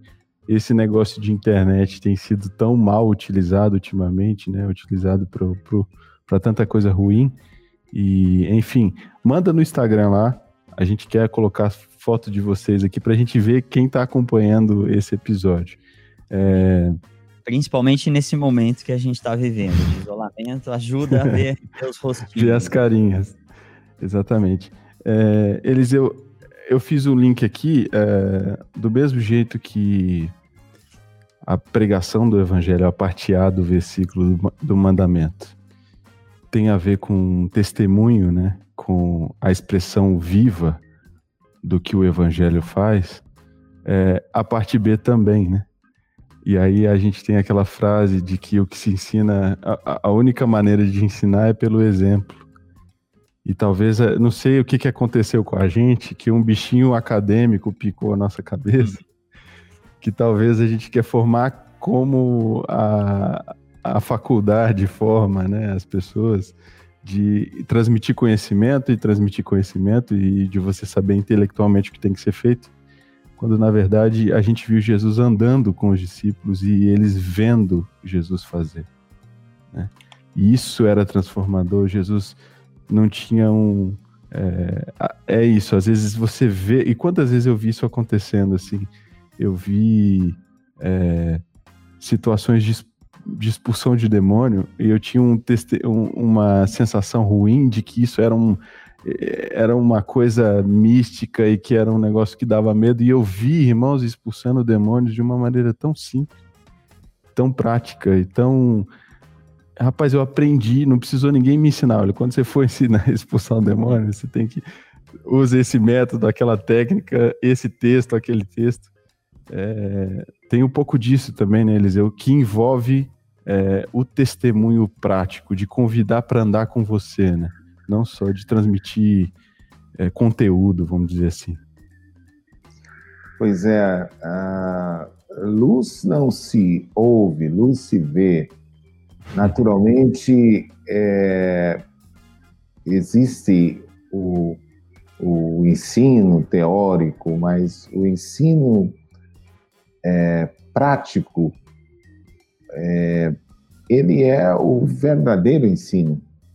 Então, é, vai, vamos até ao discípulo, vamos, vamos até esse bebê que precisa de, de cuidados, ao invés de ficar cobrando que eles venham até nós, vamos até ele, vamos estar com eles, vamos estar em situações as mais diversas, vamos, é, vamos levar a estar conosco no serviço, para que eles vejam aquilo que, que deve ser feito. Né? A, a catequese não é eles repetindo para nós, mas nós repetindo para eles. Uhum. Sim. É isto que é a catequese. Né? Então, a catequese do serviço, da, da nossa atitude, daquilo que podemos fazer, do que Jesus nos mandou fazer, esse é um ensino prático. E estou com você aí, Jean, nesta, nesta afirmação, creio exatamente assim. Né? Uhum. Até para tocarmos na vida de alguém, é, é, nós precisamos estar com essas pessoas, andar com elas, conviver, amar, e as pessoas vão ouvir melhor quando se sentem amadas. É verdade. Tá bom demais. O... A Dilma colocou aqui, ó. Luz não se ouve, luz se vê. Amém. E o Nicolás completou, colocou a mesma coisa. La luz não se ouve, la luz se vê. Aleluia. Estamos. E acho que eu compartilhava com os irmãos no sábado, lembrava justamente Mateus 5. É, Jesus vai falar que ele faz a afirmação que vós, vós sois a luz do mundo, né? E a luz não, não se esconde, se ela coloca no alto para que vejam as suas boas obras e glorifiquem ao Pai que estás no céu, né? Então, ou seja, as pessoas vão ver a gente, elas têm que ver e não pode ficar escondido, né? O que Jesus está falando ali, tem que ver para glorificar o nosso Pai, né? É, Gia, posso fazer aquela mudança aqui? Mais ou menos? Então, vamos lá. Antes, ó, o Gia falou aqui que tinha umas 300 pessoas conectadas, Gia, e eu vou te fazer uma correção, uma exortação pública, viu? Ixi, rapaz. Não tem 300, meu, meu querido, porque essas tem quatro, cinco, seis pessoas em cada monitor. É verdade. Assistindo a gente, viu? Só aqui em casa são sete. Lá Olha embaixo aí. na TV. Então tem muita gente aqui ouvindo essa palavra tão boa. Eliseu, eu fiz questão de eu fazer essa pergunta porque o Jean é claramente envolvido com a resposta. eu quero saber aí dentro desse tema do de fazer discípulos, do sacerdócio de todos os santos, de proclamação. Conta pra gente como foi essa história da Angola. O Gia é claramente envolvido. Depois vocês podem bater uma bola nesse como isso surgiu no teu coração e, e como foi. Conta para conta aqui. Eu ouvi uma vez você dizendo em um retiro de, de casais em São Paulo, mas é muito bom ouvir sempre. É, quando, quando da minha conversão e estávamos muito envolvidos com um coração muito aquecidos com esta ideia de ir por toda parte. E todo o começo da minha vida cristã, é, estávamos muito animados, envolvidos, é, desafiados, sempre ouvindo missionários por todo canto, é, de, de que deveríamos é, pregar o evangelho por toda parte, que esta era a nossa missão e não a nossa omissão. e, então, por 20 anos, aproximadamente, é, nós orávamos por missões e claramente nós tínhamos no nosso coração, no meu coração especificamente, uma ideia de um país, um país que na época estava em guerra e que nós orávamos dioturnamente é, é, por esse país em guerra que era Angola. Uh, a ideia é que nós, nós orávamos, mas nada mais, só orávamos. E por 20 anos oramos por Angola com uma convicção de que havia alguma ligação de Deus no nosso coração por várias razões que traziam evidências de que Deus estava nos guiando para por aí. Mas eram 20 anos de oração.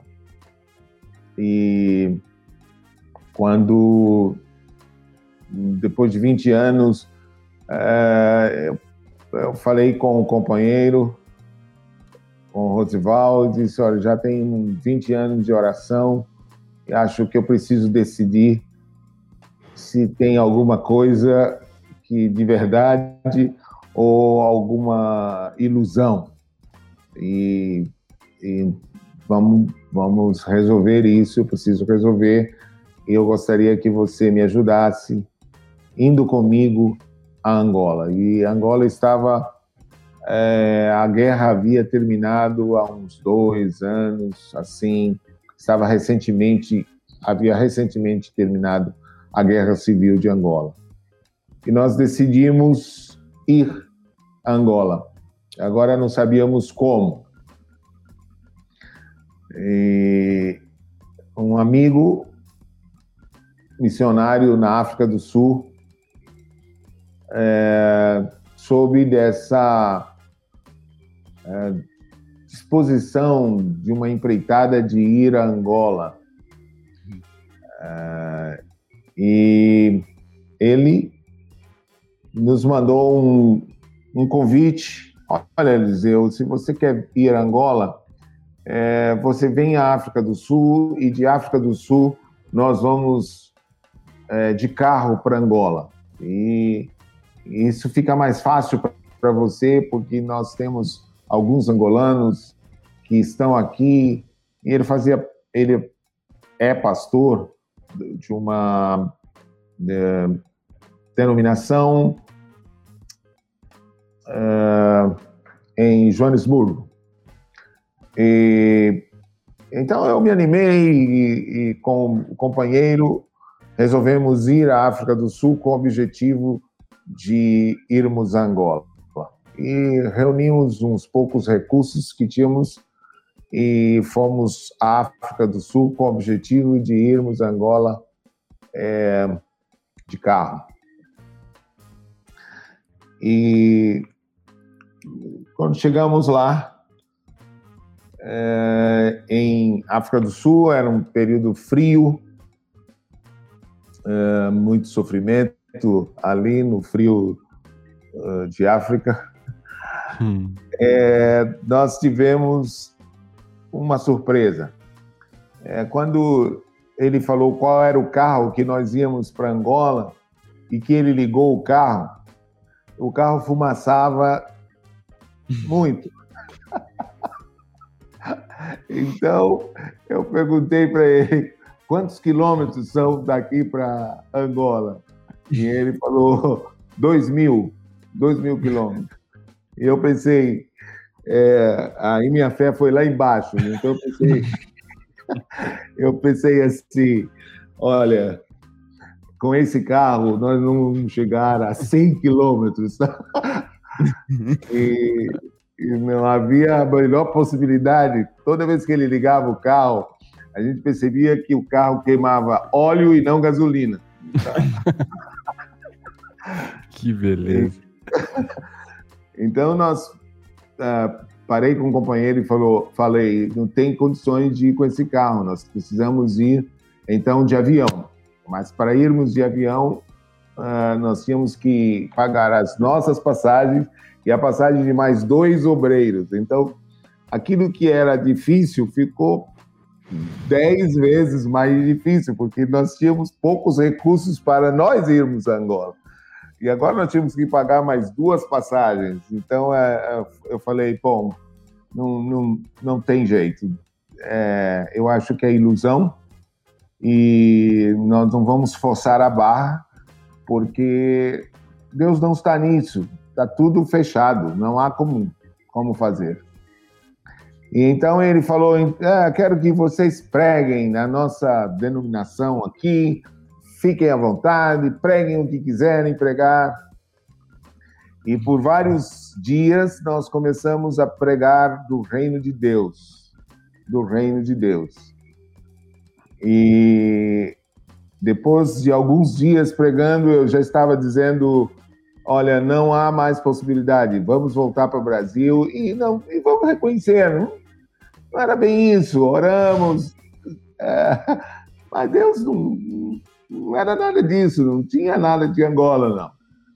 E numa dessas, dessas noites que estávamos pregando, é, um angolano, é, Cangombe, conhecido aqui no Brasil, é, Adelino Cangombe, ele me chamou à parte e disse assim: Eu estou ouvindo a pregação de vocês, vocês dois estão pregando. E eu ouvi durante esses dias a pregação de vocês. E eu fui ao monte orar por alguns dias, há meses atrás. E eu disse a Deus que eu ia voltar para o meu país para pregar o evangelho. E ele disse: Calma, espere que eu vou mandar dois homens para falar com você. E enquanto vocês pregavam sobre o reino de Deus, eu entendi que é, os dois homens que ele me falou são vocês e que esta é a mensagem que eu preciso pregar em Angola. Então, naquela noite fria, as nossas lágrimas eram assim: ó Rei das Nações, quem não temerá e quem não glorificará teu nome. O Rei das Nações domina e tem o controle de tudo. Aquilo que nós pensávamos que iam fazer em Angola, Deus fez em África do Sul. E Kangombe terminou dizendo assim: Eu quero ser discípulo. E ali começou a obra de Angola. E é uma história longa, onde Cangombe é divorciado há 17 anos, restaura o casamento com a esposa depois de ter vindo ao Brasil, entendido do Evangelho do Reino, e aí é toda uma história de milagres que o Senhor fez. E hoje nós temos um grupo que possivelmente esteja aí ouvindo, não sei se o hino uhum. recebeu esse, uh, mas é, temos um grupo de irmãos em Uambo, temos irmãos em Luanda, e esta tem sido a obra do Senhor. Amém. Amém. Vai lá, Gia. Cai cisco no, no olho da gente quando a gente lembra dessas coisas. É verdade. Ai, Jesus. E eu vou contar, vocês vão me dar uns minutinhos aí para eu contar o lado de cá, tá? Porque o alemão me tirou essa oportunidade de abrir esse assunto, mas é, eu conheci o Eliseu é, lá em Belo Horizonte, no Retiro, eu acho que ele já estava nessa convicção é, de, de ir para Angola e ele estava convocando a, a turma, a turma, como ele falou. É, e nesse encontro, nesse retiro, eu fiquei muito impactado por isso. É, no meu coração já ardia esse desejo de, obviamente, ser relevante, de anunciar o reino de Deus para todo mundo que, que eu pudesse, porque, é, obviamente, o benefício, a, a, graça, o, é, pela sua boa vontade, pela bondade de Deus, ele nos conduziu ao arrependimento e para mim isso era tão viver com Cristo era um negócio tão delicioso que eu precisava é, contar para as pessoas, enfim. É. E depois que eu, eu, vi o Eliseu falando desse assunto é, de uma maneira e eu não conhecia ele, esse pastor que pregava e cantava junto. e, e foi uma noite muito boa. E eu saí daquele retiro assim, cara, eu quero me dispor, quero ir lá, estar tá com esses irmãos. E, e, e os irmãos lá falaram, ah, calma, rapaz, você, tá, você, é um, você é novinho, acabou de chegar. é, óbvio que eu entendo plenamente o cuidado dos irmãos, porque eu já queria me desligar do trabalho, queria vender minhas coisas, para comprar passagem e movido por esse desejo, né, de, de servir os irmãos ali. Mas para encurtar a história, nesse tempo todo que, que eu passei lá, é, a gente teve muitas oportunidades de falar do evangelho, mas acho que tantas outras de igual maneira de expressar é, isso que o Eliseu disse de as virtudes de Jesus, né? Eu me lembro uma das coisas, e é uma das histórias só que eu vou contar aqui. Teve um dia que o, o Hino estava com a gente, se ele estiver aí. É, tinha uma irmã lá, uma família que estava sendo exposta ao evangelho, uma moça que desejava o batismo.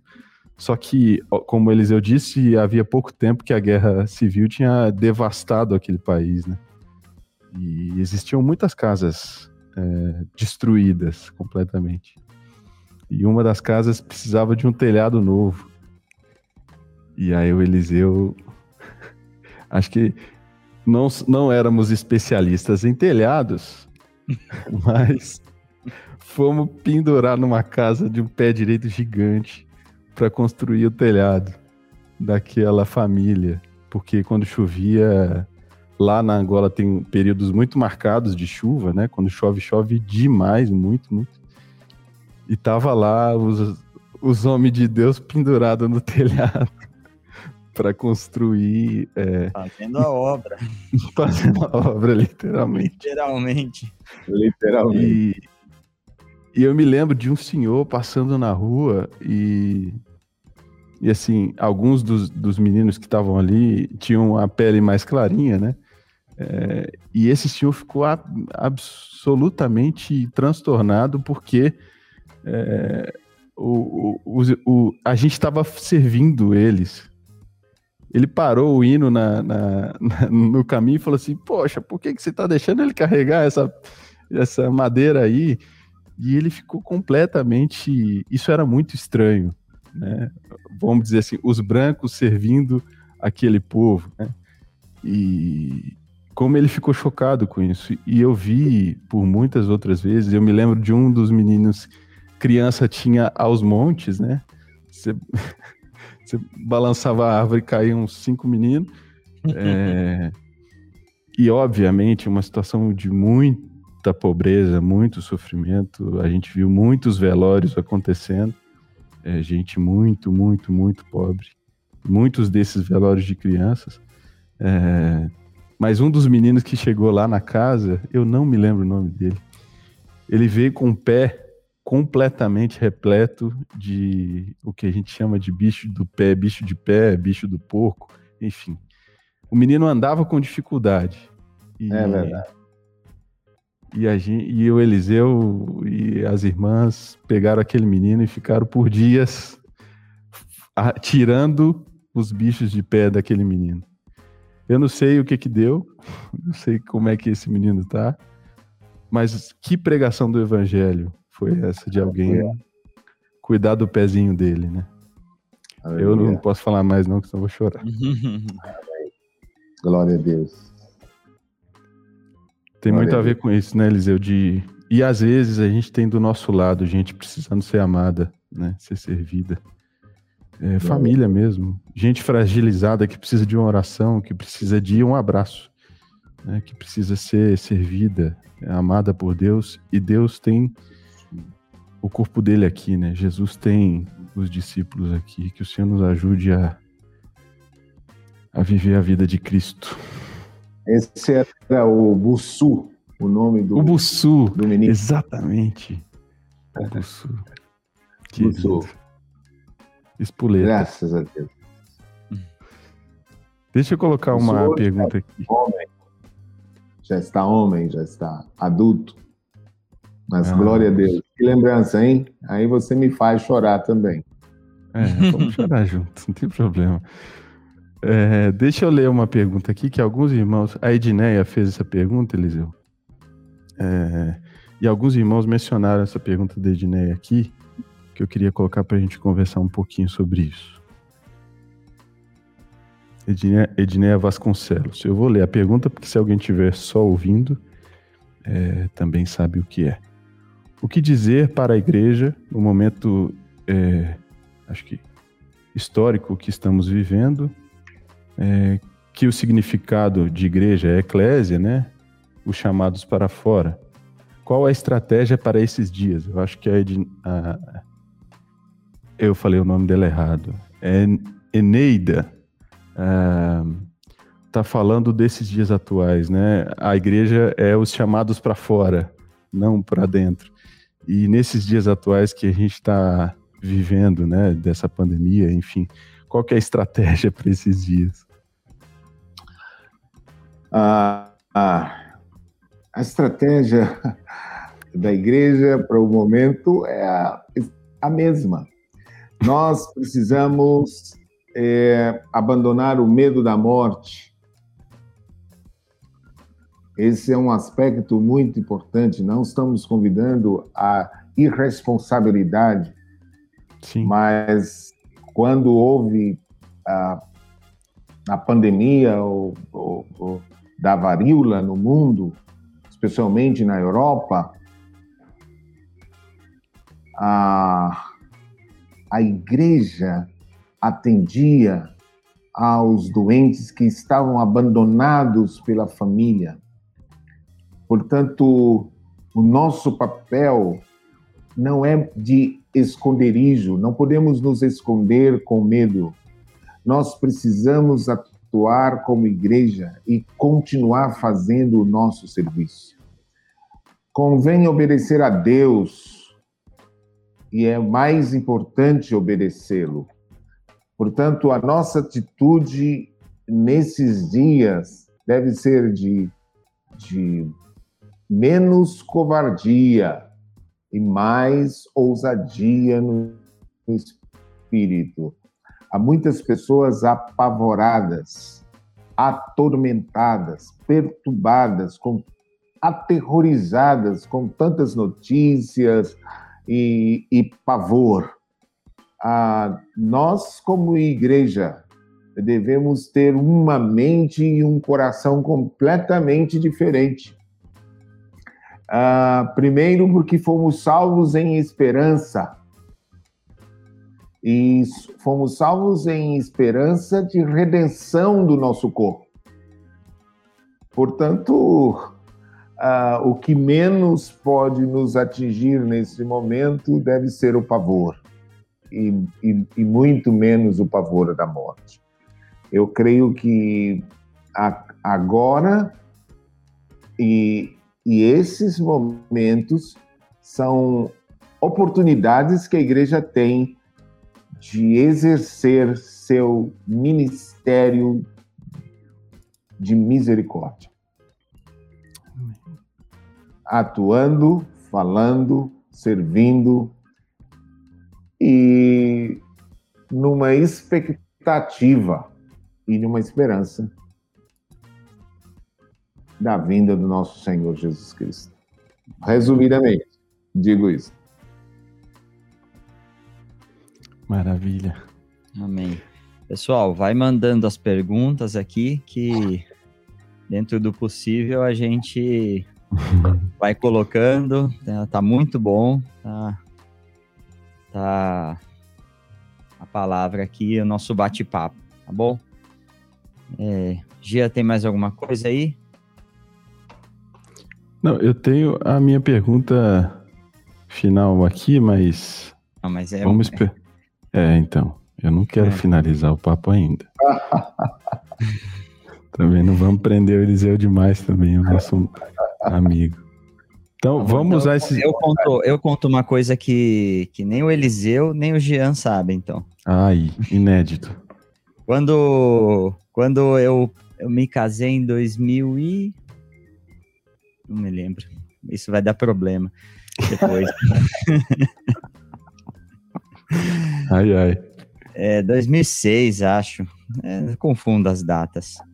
Mas é, a gente teve um retiro lá de. Justo nesse, nesse ano, no começo do ano seguinte, eles, eu acho que no carnaval do 2007 aí, teve um retiro de casais em São Paulo e você esteve com, conosco lá em São Paulo, né? E e aí foi quando eu conheci o Eliseu e, e a gente ouviu, o Eliseu acho que tinha acabado de voltar da Angola com o grupo que o Gian tava. É, então, bastante do que se foi falado ali foi desse, dessa experiência, né? E eu me recordo que eu e minha esposa, recém-casados, ficamos empolgadíssimos. É, ela é Juliana é professora, né? Trabalhava com escola e ela, a gente a gente fazendo planos, não, vamos tirar uma férias, vamos lá, vamos ajudar. Eu lembro que tinha um trabalho grande para com as crianças, né, em, em, ensinar. E a gente estava orando, conversando com a família, conversando com, é, com os nossos amigos. No nosso coração já estava assim: vamos, vamos. Já tinha até comentado com o Hélio na época, quando chegou o momento assim: ah, vamos falar com o Eliseu. Juliana engravidou e não era os planos do Senhor da gente ir para Angola naquele momento, mas é uma história que pouca gente sabe aí, ficou bem, bem entre, entre nós, que teve esse, esse desejo um dia. O Senhor tinha outros planos, tirou a gente do Brasil de outra forma. para servir de outra forma, né? Então ele sabe, tem, tem os caminhos dele. Mas Vamos, Quem tem uma sabe, né? pergunta Quem aqui. sabe, a gente pode continuar orando, né? Quem sabe uma oportunidade pode aparecer. Ó, vou colocar uma pergunta aqui pro, do Cássio, o nosso, o nosso usuário de chat aqui mais presente, talvez. A gente não Ó, pode o Ca- passar sem, uma, sem É. mencionar o O Cássio. Cássio tá aqui com a gente hoje. Ele participa em espanhol, participa. no- O Cássio, Tá de aqui. tanto participar, já é mais famoso que o goleiro do Corinthians. Ó, Abraço. Cássio, Cássio Ruivo. Eliseu, você entende que muitos não exercem seu sacerdócio comum por falta de, por falta de revelação ou timidez? Ah, eu, eu penso que é, são muitos fatores, não dá para estabelecer, do meu ponto de vista, um fator só, Uhum. mas é, eu penso que a, a timidez, a vergonha, a falta de, de base nas escrituras é um, é um aspecto. É, a falta de entendimento do serviço de uma forma mais simples, é, por causa dessa ideia do chamado, do dom. Né? Você, tem uma ideia, quando o Jean foi a Angola com, é, conosco, foram, será 20, 20 e tantos, né, Jean? Éramos 28. 28 Uhum. pessoas, 28 irmãos, e alguns me chegavam e diziam assim: Olha, eu não, fui, eu não sou chamado, eu não tenho chamado Uhum. é, para ir para lugar nenhum, eu nunca fui chamado, Deus nunca me chamou para ir para lugar nenhum, então eu queria saber se eu posso ir. Eu disse: Olha, se você não foi chamado, então nós mesmos vamos chamar você. tá recebendo agora a chamada. você, você está chamado. Então, essa ideia mística do chamado acaba que, que confunde, perturba e paralisa as pessoas. A ideia precisa ser mais simples. Onde houver um- um- uma igreja frágil, onde estiver um, um- um- povo necessitado, é, nós já temos esse chamado. Então, é, a, a nossa profissão, o, o, aquilo que nós aprendemos, que pode, podemos exercitar em qualquer lugar que possa servir. Esta é uma prática mais simples. É claro que nisto precisamos de um. Nós sempre precisamos um pouco mais de estrutura, é, ter estrutura ministerial para saber o que vamos fazer. É claro, isso é, é extremamente é, respeitado, mas eu penso que nós precisamos ser é, cidadãos do mundo e nós precisamos nos estimular a este a, a esse serviço, nos desprendendo. É, eu gosto da ideia, por exemplo, de fazer missões assim, tipo, vamos 10, 15, 20 famílias de profissionais para tal lugar. E já entramos lá com um grupo caseiro forte. É. Então, é, eu penso que, é, respondendo à pergunta do, do amado irmão, acho que há muitos fatores, a falta de entendimento, de revelação, a, a estrutura mística que envolve é, a, a, mente, a, a, a herança neopentecostal é, que gera é, uma necessidade de um é, quase que Deus desça do céu e diga você ah, uma voz assim bem estrondosa você é chamado. E quando você encontra na, nas escrituras algo muito simples de que ir por toda parte é fazer simultaneamente o nosso serviço. Então ah, muitos fatores envolvem a razão pela qual não temos cumprido cabalmente, ou alguns não têm cumprido cabalmente o seu chamamento. Amém. Amém. Bom demais. Vamos puxar as fotos do povo que está vendo aqui, Alemão? Léo, bota na, na tela para a gente, vamos ver quem está aqui com a gente.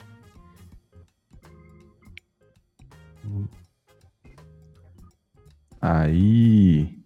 Cileia de Vitória, Espírito Santo. Um abraço. Muito bom. Teve por lá esses dias, né, Eliseu? Tive sim. Jefferson e, fa e, família de Piauí, Bahia.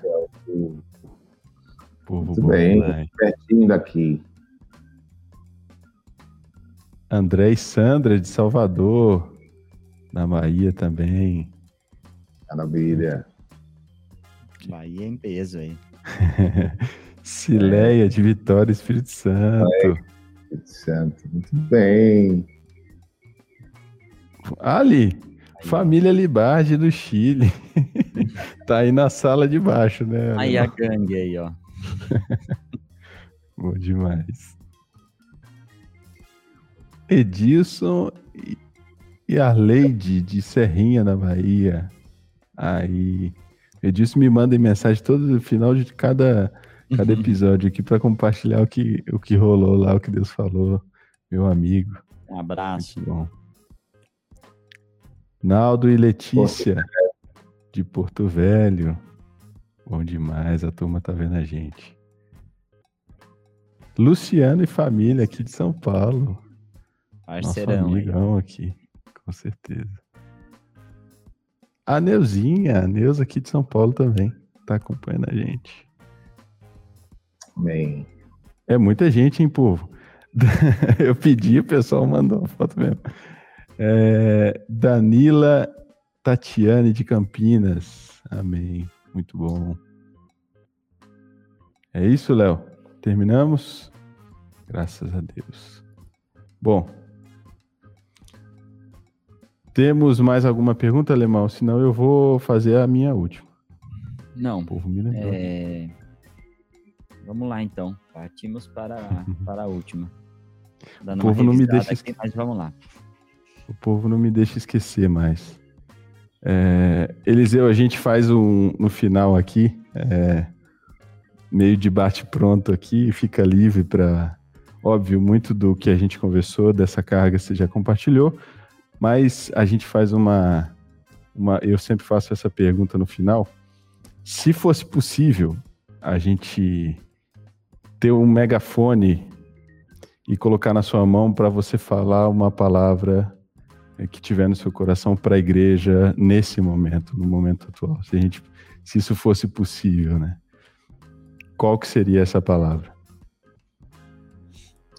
Levanta-te e resplandece porque já vem a tua luz e a glória do Senhor vai nascendo sobre ti. Essa seria, esse é o nosso desafio. Aleluia. Amém. Bom demais. Amém. É isso. É... Vamos lá, Dia? Colocar aqui um, uma última pergunta, então? Então vai. Já que, já que o pessoal mandou, a gente coloca. Vai, amigo. Vamos lá. O Rosevaldo, vou ler aqui. O que acha destes irmãos que estão presos em casa sem querer sair? Seria falta de entendimento do evangelho? A, a bola na fogueira. É. Esta. o Rosevaldo não, não, não, aliviou, não, meu amigo. Irmãos, eu, eu acredito que este momento revela muito da nossa fragilidade. A fragilidade da nossa fé, muitas vezes, a fragilidade da nossa uh, ousadia, a fragilidade daquilo que foi construído. Não dá para julgar pessoas, mas eu posso é, honestamente dizer que me assustou profundamente é, como é, o terror, o medo, o medo que paralisa, né? Porque medo paralisa. É, tomou conta de tantos irmãos amados por todo canto que tenho conhecido. É, eu acredito que é, este é uma, esta é oportunidade que Deus está nos dando de corrigir a nossa fé, de, de, de desconstruir uh, algumas coisas, o apego por esta terra, a, a ideia de vivermos aqui para sempre, é, inclusive é, é, um, um, certo, uma certa ignorância quanto às orientações de Jesus, as orientações proféticas. Não era e não é para que nos no, é, sejamos tomados de surpresa diante dos fatos novos. Eu, eu penso até que a igreja precisa se preparar para os próximos eventos. Porque os eventos proféticos que, que nos espera uh, já estão descritos nas Escrituras. E Jesus colocou isso muito bem, nos advertiu, nos orientou do que passaríamos e de situações que passaríamos. Então, quando estamos diante de uma situação dessa, devemos levantar os nossos olhos para os céus, porque a nossa redenção está próxima. E, e cada evento deste é, demonstra a proximidade daquilo que nós já esperamos. Aí sugeria uma pergunta. É, vai. A expectativa que temos é que vai para a igreja piorar ou melhorar? E eu vou dizer que o que esperamos como igreja é que as coisas melhorem. Mas não melhorem do ponto de vista político, do ponto de vista econômico, mas melhorem, melhorem porque o que vem aí na frente é a esperança que a igreja tem há dois mil anos. Amém. A vinda do nosso Senhor Jesus Cristo. Então, o que nós esperamos é o que a esperança que ancorou a fé da igreja até aqui. É isto que eu teria que dizer. Amém. Erguei os olhos, exultai. Exultai. Bem, Janzão, vamos para os finalmente aqui, para aqueles recados. Eu já vou, já vou colocar aqui. Pessoal, quinta-feira, 9 horas. Vou colocar na tela aqui, ó. Nesse episódio com Danny Baker sobre Jesús el fundamento, la expresión exacta del Padre. Estaremos aí, eu e o meu amigo Estevão, Estevam, batendo esse papo aí com, com o Dani. E Gia, quiser falar das redes sociais, vai lá. Ótimo. Vamos dar os últimos recados aqui para a gente se despedir. De novo, irmãos, muito obrigado aqui pela participação de vocês, pelos testemunhos. Eu quero pedir, reforçar isso. É, o que o Senhor te falou, se Deus te relembrou, te aqueceu o coração aí de alguma coisa, grava um videozinho rápido, manda pra gente. A gente quer compartilhar isso com os outros irmãos também, isso é muito legal. É, se inscreve no canal se você não está inscrito aqui. Obviamente, isso ajuda muito a gente. Curte o, link, o, o vídeo aí, comenta também.